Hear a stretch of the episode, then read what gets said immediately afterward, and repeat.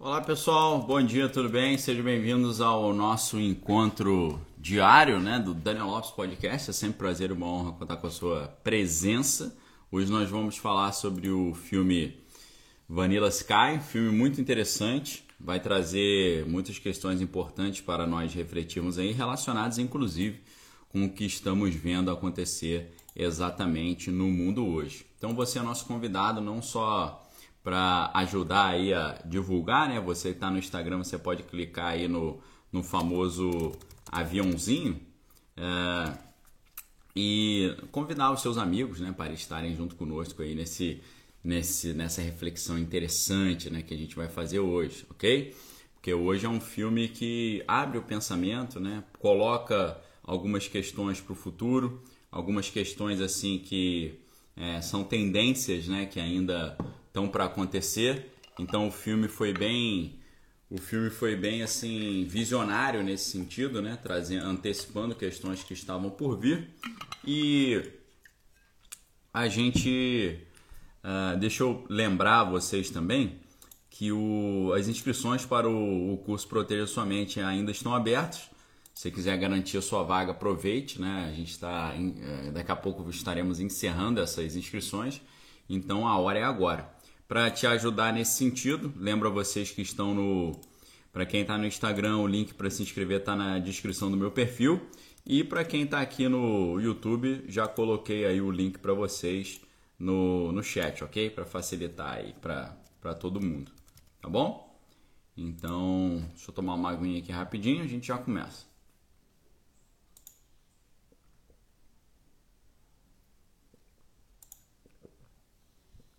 Vanilla Sky, então, é um filme que ah, é uma espécie de suspense psicológico de ficção científica.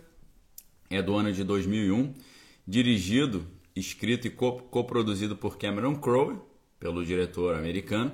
Porém, é importante lembrar que o filme é uma adaptação de um filme espanhol de 1997 do Alejandro Amenábar, que é o Open Your Eyes, escrito pelo Amenábar e o Matheus Gil, é, originalmente com a Penélope Cruz, né, que Penélope Cruz ela reprisa o seu papel no, no filme original, tá? E o pessoal geralmente descreve o filme, né, como uma estranha mistura de ficção científica, romance e realidade distorcida. A gente tem, além do Tom Cruise, temos também o Kurt Russell. O filme recebeu uma indicação ao Oscar de melhor canção original e também indicações ao Screen Actors Guild e ao Globo de Ouro também pela atuação de Cameron Diaz, né? E nos últimos anos o filme ganhou aquele famoso fandom, né? Um culto de seguidores, né? Bom dia para todo mundo aí, meu sogro Edgar, Juliano, a Paula, né? O Git, e qual é a história que é contada no filme? O David Ames, ele é dono de uma grande editora que ele herdou do seu pai, só que ele está ali encarcerado e usando uma máscara protética, né? E aí ele conta a sua história de vida ao psicólogo é, que é o Curtis McCabe, né? E aí em flashbacks, o filme é todo feito em cima de flashbacks, ele deixa os deveres do editor para os associados né, de confiança do seu pai enquanto ele vive como um playboy lá em Manhattan. Né? Ele na história então é apresentado a Sofia Serrano, né, por seu melhor amigo, que é o Brian Shelby, durante uma festa. E aí o David e a Sofia passam a noite juntos no apartamento, se apaixonam, sem saber que a atual amante de David, que é a Julie Gianni, os seguiu até lá. Né?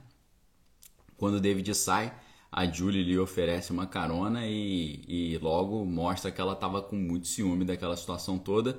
E ela propositalmente bate com o carro, tirando a sua própria vida e desfigurando o rosto do David, que é o uh, que é o, o, Tom Cruise, né? Esse detalhe do rosto desfigurado daquela máscara, né, para recompor o rosto, essa história aí, ela me lembra muito o livro que a gente já citou aqui, que é o livro Faces Ocultas, né? Tem até a ver o título, né? Que é o livro do Salvador Dali, assim, um dos livros mais interessantes que eu já li na minha vida. É engraçado, né? Você vê... É, eu leio o livro, acho um dos livros mais interessantes que eu já li na minha vida. E o comentário de muitos críticos é o livro é horroroso, o livro é muito chato. Estranho isso, né? É impressionante ver é, como é que as pessoas absorvem os conteúdos de forma completamente diferente. Se o cara chegar para mim e falar assim, ah, Montanha Mágica é um livro chato, eu, eu até entendo, né? Porque o Montanha Mágica do Thomas Mann, o meu tá aqui atrás, aqui, ó. Deixa eu pegar para vocês aqui pra gente usar a estante, né? É bom, é bom usar a estante de vez em quando. Cara chegar e falar que o Montanha Mágica é um livro chato, eu até acredito, eu até dou razão e tal. Eu não acho chato assim, é porque é um livro que, pô, né, um ritmo diferente, é um ritmo lento e tal. Faz até faz sentido, né, você é, você, você, entende. O cara fala que é um livro chato, você entende porque que ele está falando isso, ok? Esse aqui eu comprei numa, na Bienal do Livro de 2001, tá?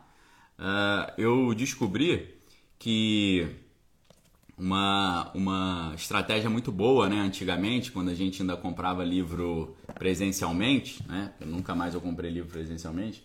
É uma estratégia muito boa. Era você ir à Bienal no último dia, porque aí era queima de estoque, né? E aí eu achei esse livro, esse livro acho que custava 67 reais, alguma coisa assim. Era caro para mim na época, né? Porque eu tava começando minha faculdade de jornalismo e tal tava com os meus eh, 19 anos, né? Então eu cheguei e falei, cara, você me dá um desconto nesse aqui? Ele falou, ah, te dou um, sei lá, te dou 10% de desconto. Falei, ok, mas o livro, esse livro ele tava com um defeitinho aqui, ó, uma, uma feridinha na capa, né? Aí eu falei, não tem como dar mais uns 10% que a capa tá rasgada, não? Aí o cara, ah, tá bom, tá, 20% de desconto. Aí eu, aí eu levei com esse, isso aqui veio depois, tá? Agora isso aqui eu comprei ele com esse rasgado aqui na capa e ganhei um descontinho por causa disso. Interessante, né, ver como é que as pessoas interpretam, né? Uns acham o livro muito chato, outros acham o livro muito legal, né? Doideira, né? Então, assim, os médicos não conseguem reparar totalmente o rosto do Tom Cruise usando cirurgia plástica, né? Então ele acaba ficando ali com cicatrizes e com o rosto meio deformado. Então, perto dos outros, ele usa essa máscara protética, né? mas as cicatrizes mentais e físicas desse acidente fazem com que ele fique retraído ali, meio deprê. Né? Só que o Brian convence o David a se, a se juntar a ele e Sofia num clube, mas David acaba bêbado ali insulta os dois, né? Então não deu muito certo. Na manhã seguinte, o, Dave, o Sofia volta pro David, né? Dormindo na rua ali, pede desculpa para ele e leva para casa, né? E com o tempo ajuda ele a se recuperar emocionalmente, né? Os médicos encontram uma maneira de recuperar cirurgicamente o seu rosto, apesar do prognóstico anterior. E aí, embora a vida pareça muito perfeitinha para ele, né? Ele percebe algumas coisas estranhas, né? Tendo breves visões do seu rosto distorcido é, e um homem também num bar que diz a ele que pode controlar o mundo e todos que estão no mundo e tal. Então ele começa a ver que a vida dele ficou a vida dele ficou muito estranha, né, depois daquele evento. Obrigado aí, Profeta Geek, aí colocou, colocou o título aí. Uh, o Robson, né, Contos de Imaginação e Mistério, Thomas Mann, é maravilhoso. Com certeza, né, Morte em Veneza, tem, várias, tem vários conteúdos muito legais Thomas Mann. Então, uh, ele, ele começa a ver que tem coisas estranhas acontecendo, né? E um dia ele estava na casa ali com a Sofia, né? E aí o David acorda e se vê de frente para Julie, né, com todas as fotos do rosto de Sofia substituídas por Julie, né? E aí ele fica confuso, ele não sabe o que está acontecendo, ele vai lá e sufoca Julie e acaba sendo preso, né, e encontra o seu rosto não mais reconstruído e ele está mais uma vez usando máscara, né? Então o filme vai ficando meio confuso e você não vai entender muito bem ali o que está acontecendo até que uh, o Dr. McCabe conduz ali várias outras entrevistas que servem para ajudar o David a lembrar o nome Extensão da Vida. Olha que interessante, né?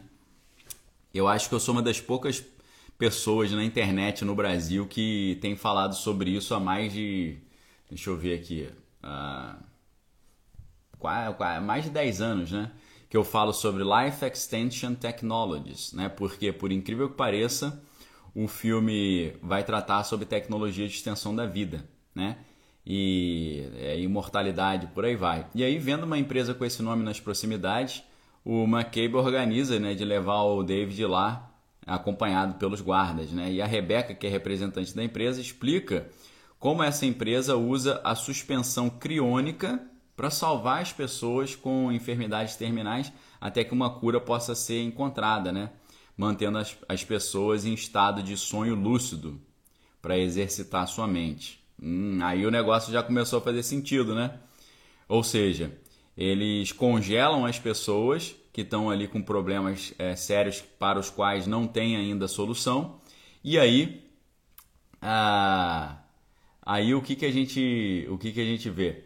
Nós vemos que diante dessa situação toda, é, você começa, pô, será que ele está congelado então? Será que ele, será que ele está nesse nesse naipe, né, de estar tá congelado e vivendo num sonho lúcido só para a mente ficar em constante uso, tá certo?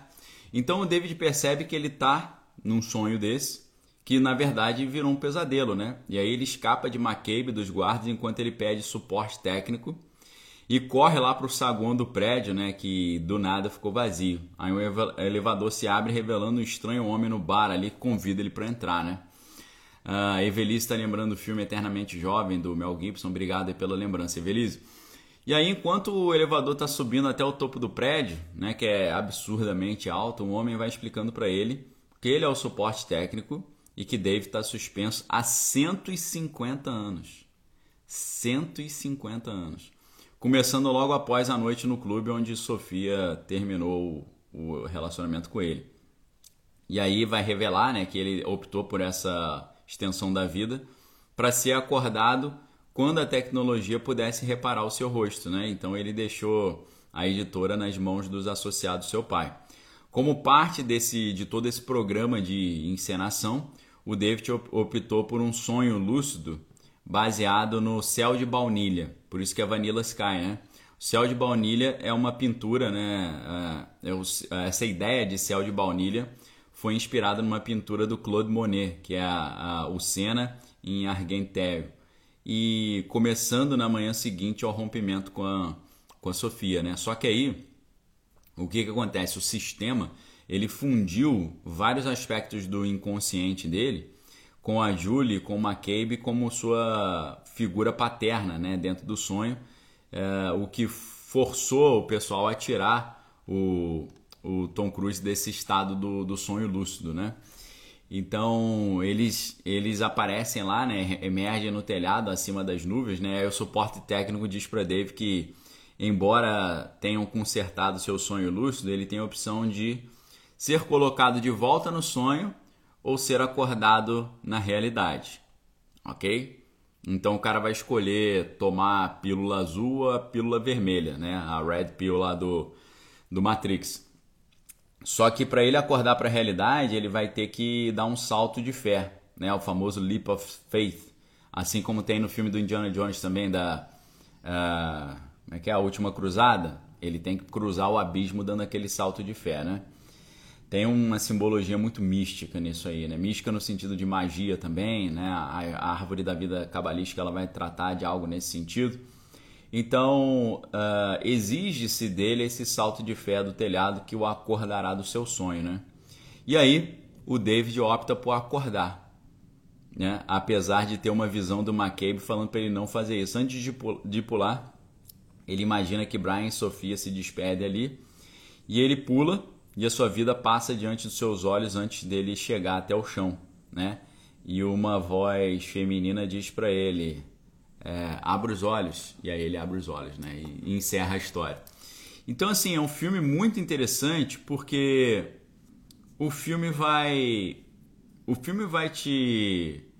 Primeiro que o filme tem, tem vários, uh, vários personagens curiosos, né? O Steven Spielberg aparece como um convidado na festa de David, né?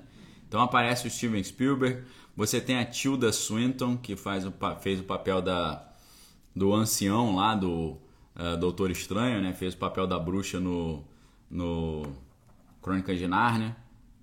Você tem uh, vários outros atores também interessantes, né? E é uma história muito curiosa porque ela vai tratar desse futuro em que você pode viver numa realidade simulada, ok? Um abraço pro meu pai que está ao vivo, Daniel, valeu. Então é muito interessante porque essa, essa história que a gente vê ser narrada ali é uma história que primeiro nos faz pensar, será que a nossa história não é uma realidade simulada? Primeira coisa, né? Segundo, uh, essas tecnologias de extensão da vida cada vez se transformando em coisas mais reais, né? E aí a gente entra no, na, na disrupção que nós estamos vendo hoje, não apenas numa disrupção tecnológica, mas numa disrupção do sistema uh, de poder internacional, né? Porque isso tudo que a gente está vendo acontecer no mundo hoje está nos levando para uma aceleração de transformações que de outra forma aconteceriam bem mais lentamente. Qual transformação, Daniel, pode você perguntar? A, a saída de cena dos combustíveis fósseis e a entrada em cena da, de todo esse projeto do novo Acordo Verde, né? Essa ideia de que não pode ter emissão de carbono e tal. Então, o que nós estamos vendo em termos de eliminação agora, de transformação, é a saída de todos os meios de transporte que usam emissões de carbono, combustíveis normais. É por isso que hoje você começa a ver uma popularização maior dos carros elétricos, uma, uma popularização inclusive agora também de aviões elétricos, ok? Aviões elétricos também. E só que isso vai colocar a humanidade numa ainda maior dependência. Primeiro porque a, o, o, a bateria dos carros elétricos ela é feita de níquel. O níquel está uma fortuna. Tá? O níquel está caríssimo agora.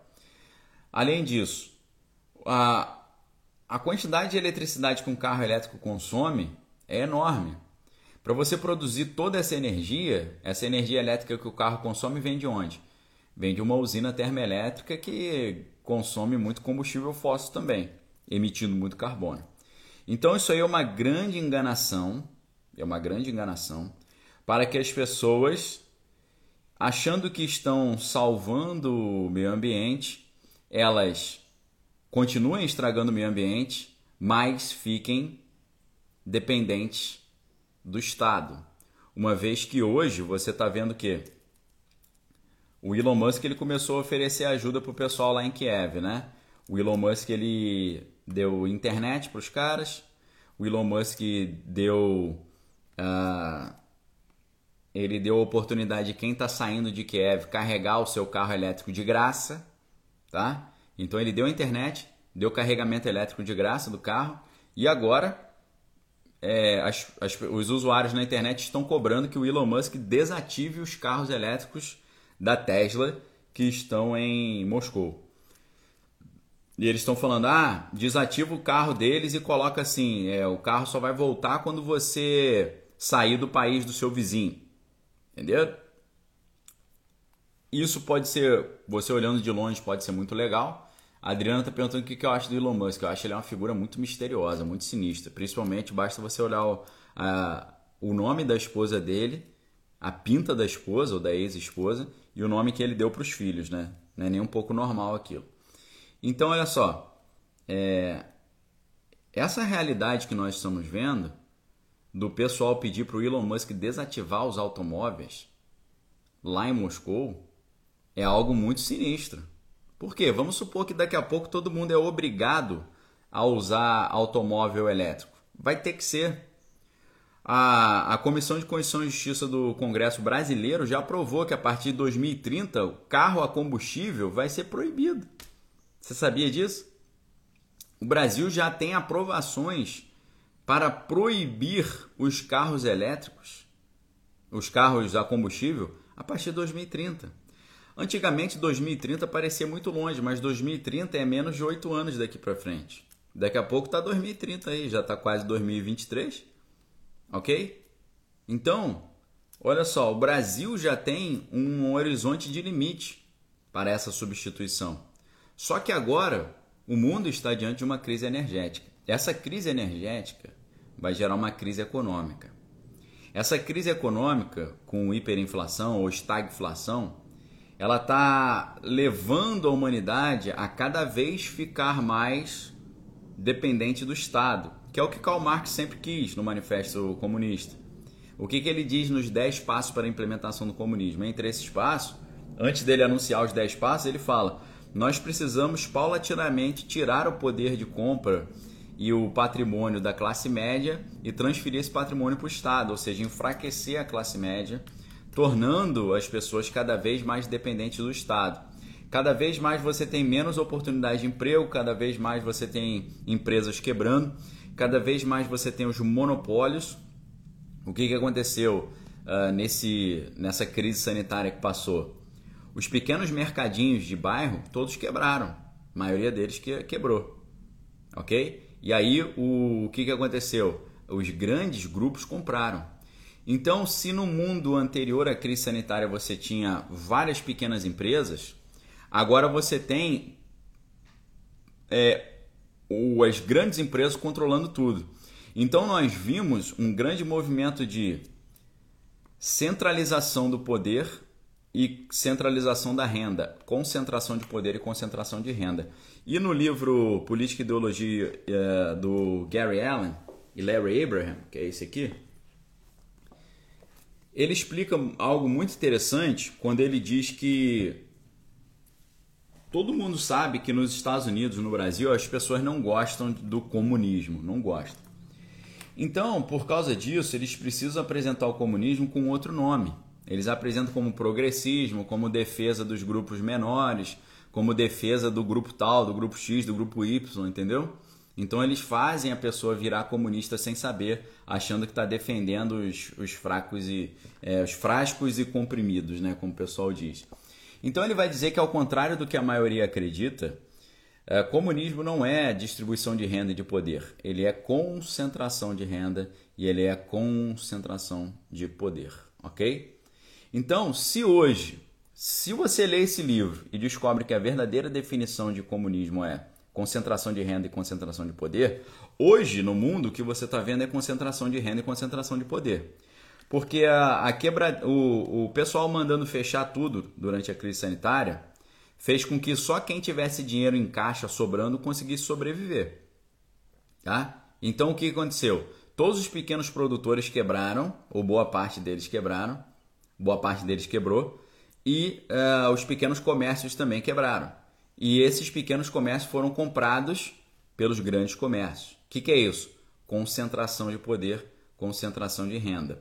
Você extrai do cidadão comum a, a, a possibilidade de ser autossuficiente e você coloca o cidadão comum cada vez mais dependente do Estado. E a maior dependência que tem é dependência econômica, né, pessoal? Então, o que, que a gente, qual é o movimento que a gente está vendo? Um movimento de redução da autonomia das, da, das massas, das, das pessoas, e uma concentração desse poder na, na mão do Estado e na mão de grandes conglomerados. O que, que nós vimos acontecer também durante a crise sanitária com essa quebradeira geral? Grandes fundos de investimento compraram quase tudo no mundo a preço de banana, ou aquilo que se chama no mercado financeiro de bacia das almas, ou seja, no preço mais barato. Ok? Então, fundos como BlackRock, fundos como Vanguard, né, esses grandes fundos, esses, esses fundos todos compraram essas empresas, esses prédios, essas, esses, esses pequenos mercados, esses pequenos comércios. Ok? Então o que, que a gente está vendo? Concentração, concentração. Para que no futuro as pessoas fiquem completamente dependentes do Estado, conforme Marx sonhou e previu no seu manifesto. Então, com relação à eletricidade, hoje, se você quer sair do, de um lugar e para o outro, você pega o seu carro, que é seu, bota gasolina e vai embora. Ou seja, você tem liberdade de locomoção. A crise sanitária ela tirou em grande parte a liberdade de locomoção ao mesmo, ao, é, no momento em que começou a exigir autorização e passaporte e test drive para o cara se locomover. Ah, eu quero ir daqui para lá, tem que pedir autorização. Ah, eu quero ir daqui para lá, tem que mostrar documento. Ah, eu quero ir daqui para lá, eh, a gente tem que te liberar para você poder fazer isso. Ok? Então, concentração. Além disso, o que nós estamos vendo é o seguinte: é, você primeiro teve a sua locomoção é, preterida a partir do momento que você tem que pedir autorização, mas você ainda tem o carro e você ainda tem o combustível, tá? Então, o Roberto está perguntando qual é o nome dos fundos: BlackRock, Pedra Preta e Vanguard, né, Vanguarda, entre muitos outros, mas BlackRock é o maior do mundo, ok? BlackRock é dono do Google, de, das maiores empresas do mundo, ok? De, todos os imóveis. Então, até então, pessoal, as pessoas, em, é, depois da crise sanitária, as pessoas começaram a ter que pedir autorização para se locomover, mostrar documento e tal. Mas elas ainda têm, o carro ainda tem o combustível. Agora o que está acontecendo é que a pessoa não vai ter mais. Como é que a pessoa vai se locomover com, com combustível caríssimo? Entendeu? Olha o grande problema. Como é que a pessoa vai se locomover se o carro não é mais dela? Porque é, muito provavelmente os carros elétricos eles não vão mais vender o carro, você vai alugar o carro. Você não vai ter nada, mas será feliz. E num futuro próximo, depois deles eliminarem os carros movidos a combustível fóssil e implementarem obrigatoriamente todos os carros como elétricos, em seguida o movimento será impedir que você possa dirigir o carro elétrico. Você pode ver que estão aparecendo é, várias propagandas com carros assim. Carro que não tem lugar para o motorista. O carro que você senta de frente para outra pessoa e fica parado ali, porque o carro vai te levar para onde você quer ir. Você não vai ter autonomia de pegar o volante do carro e dirigir o carro para onde você quer.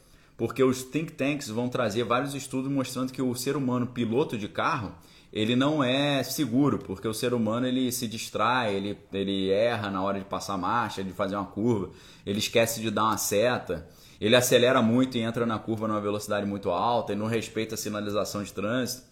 Então eles vão convencer as pessoas que não pode mais ter carro, o carro vai ter que ser alugado, não pode mais ter carro a combustível, inclusive porque o combustível vai ser caríssimo.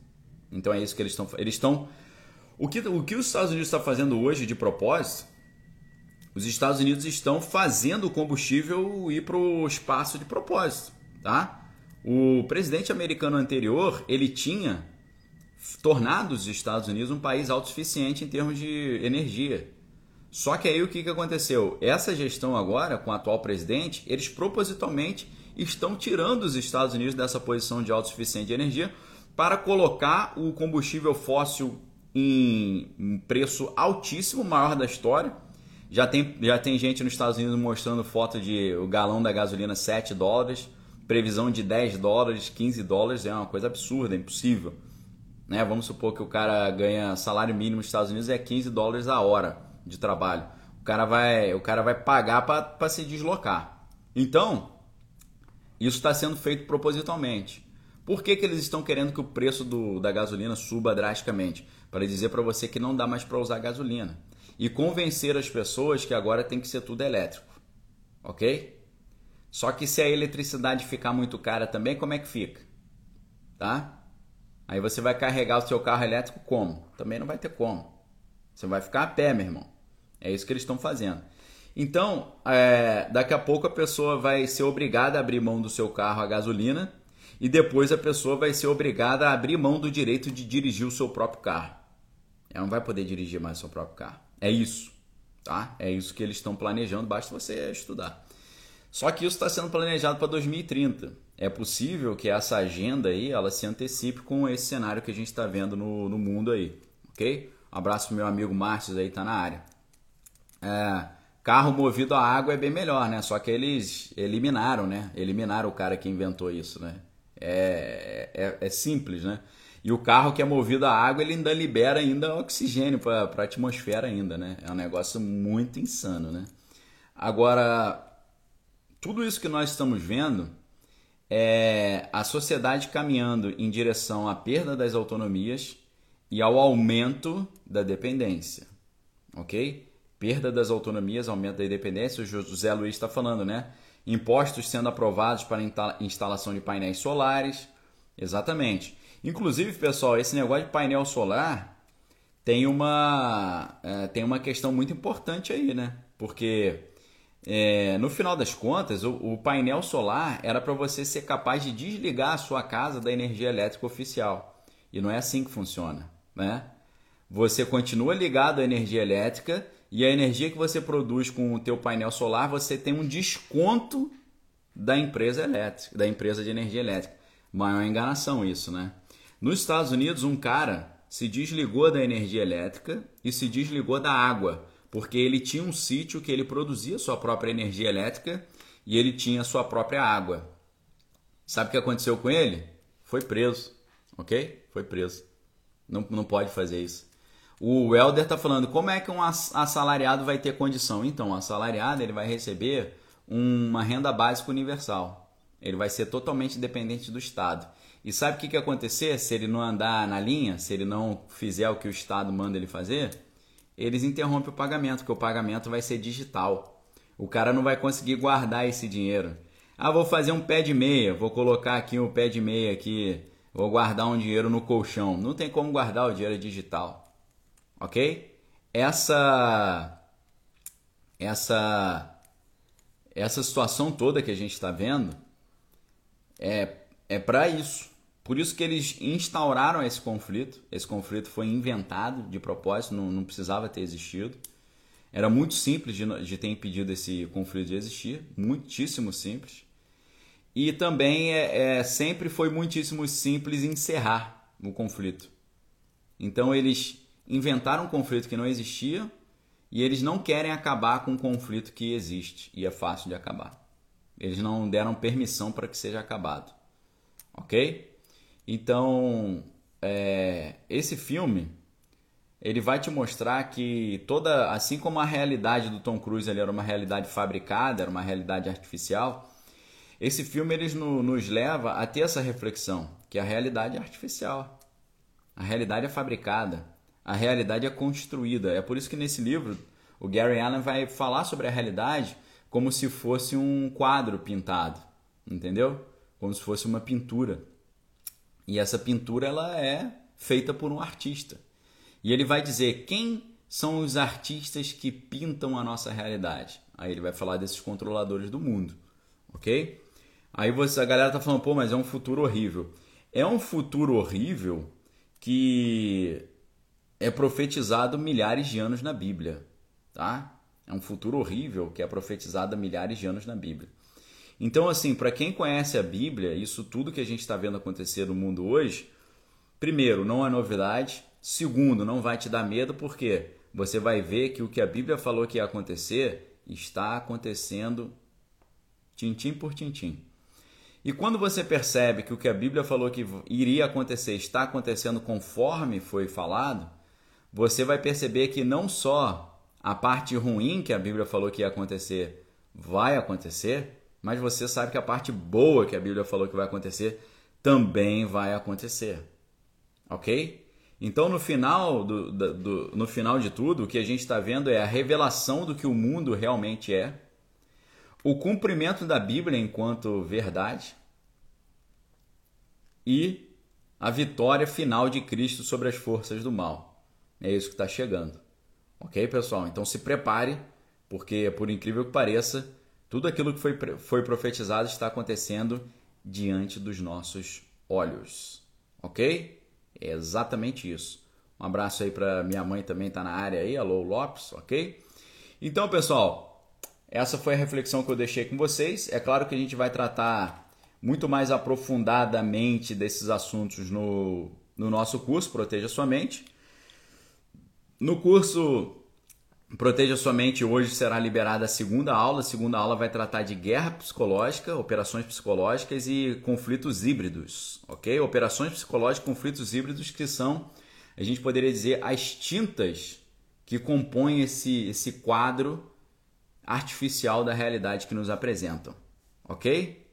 Então, a melhor coisa que você pode fazer diante disso, como se preparar, é entregar a sua vida para o nosso Senhor e Salvador Jesus Cristo e buscar dele as orientações, porque o Espírito de Deus se comunica com o nosso espírito, nos dando essas orientações, ok? Malu Kessel, que é aluna do curso, falando que o curso é excelente, incentivando vocês aí a se inscreverem. Deixa eu colocar aqui o link para vocês, para quem quiser se inscrever, ok? Para quem tiver interessado aí em vir estudar conosco. A gente tem atualizações de segunda a sexta também, trazendo conteúdos ainda mais interessantes. Então, nesse momento a gente encerra aqui. Vamos passar para o Holy Ghost Stories, ok? Holy Ghost Stories de hoje a gente vai falar sobre a bruxa na igreja, tá bom? Antes disso, só finalzinho aqui, a gente pede a ajuda de vocês para nós é, divulgarmos aqui o podcast. Então, é, vou tirar os comentários aqui rapidinho, pessoal. Fica o convite aí então para você que está no Instagram, dá um print nessa tela, se você quiser, puder, e nos ajude a compartilhar. Dá um print na tela, coloca a imagem no seu, nos seus stories e me marque lá e coloque um comentário.